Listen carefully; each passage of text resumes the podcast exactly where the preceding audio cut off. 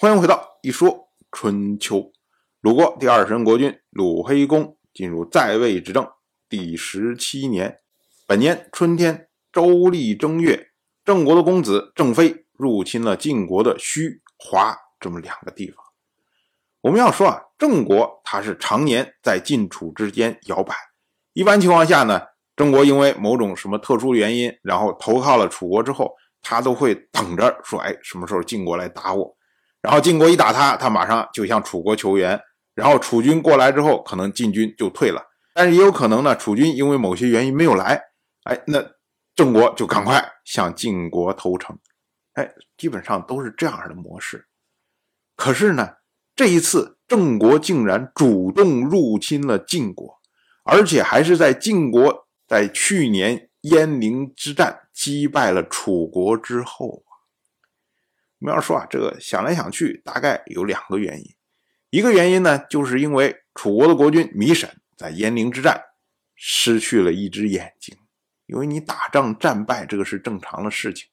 但是呢，国君身体竟然受到了伤害。那从这个角度上来说啊，郑国是很承糜沈的人情啊，觉得说你为了救助我们郑国受到这样的伤害，那我们当然不能在你刚刚战败的时候就背弃你，这是道义上的一个原因。第二个原因呢，是更重要的原因，是因为去年晋国在鄢陵击败楚国之后，紧接着就联络诸侯。联军去讨伐郑国，可是呢，联军在郑国边上转呐转呐转呐转，转来转去，就是不敢动郑国。这就让郑国看透了虚实，说你晋国不外乎如此啊，真正的硬仗不愿意跟我郑国打呀，所以呢，我根本不怕你。那么这次郑国主动去入侵晋国，说白了是什么？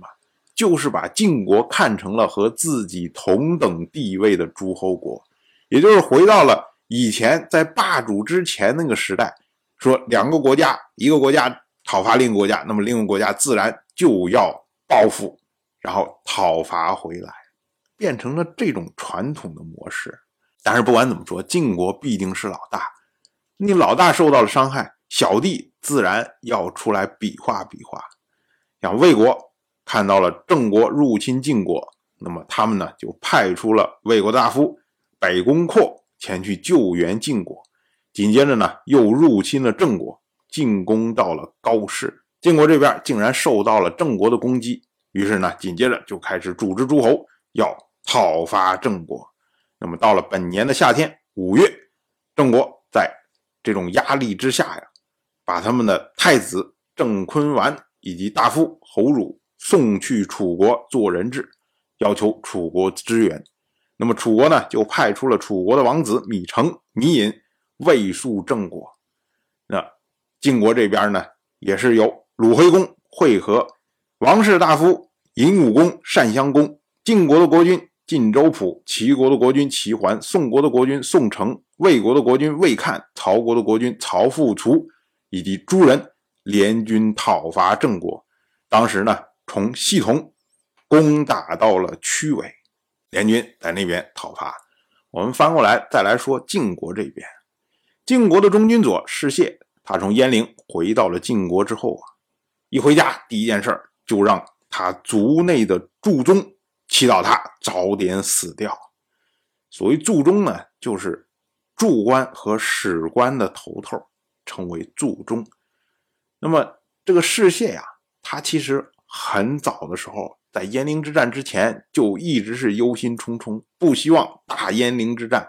如今呢，晋国竟然在鄢陵之战之内获胜，所以他就觉得，哎呀，大祸临头了，大祸临头。想来想去，没有其他的办法，那只有自己死掉才能解脱，因为他在的这个位置啊，太重要了。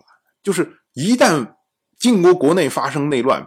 必然会牵连到他，那当然他一个人受牵连是无所谓啊。可是他一旦受了牵连之后，整个世事有可能都会在这个大难之中被别人给覆灭掉。所以他要为了保护住他的家族啊，他觉得说，哎，如果我一旦死了，那我的儿子四盖这个时候啊年纪轻，地位低，达不到那个高度，所以很容易就能避过这样的灾祸。当时呢，他跟朱忠说：“他说，国君骄奢，却又战胜敌人，这是上天要增加他的问题啊！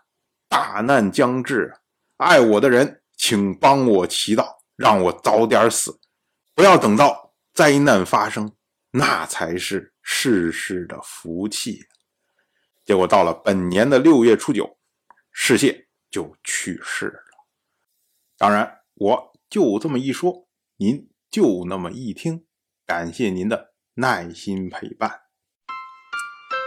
如果您对《一说春秋》这个节目感兴趣的话，请在微信中搜索公众号“一说春秋”，关注我。您不仅能得到《一说春秋》文字版的推送，还可以直接和我互动交流。我在那里等待您的真知灼见。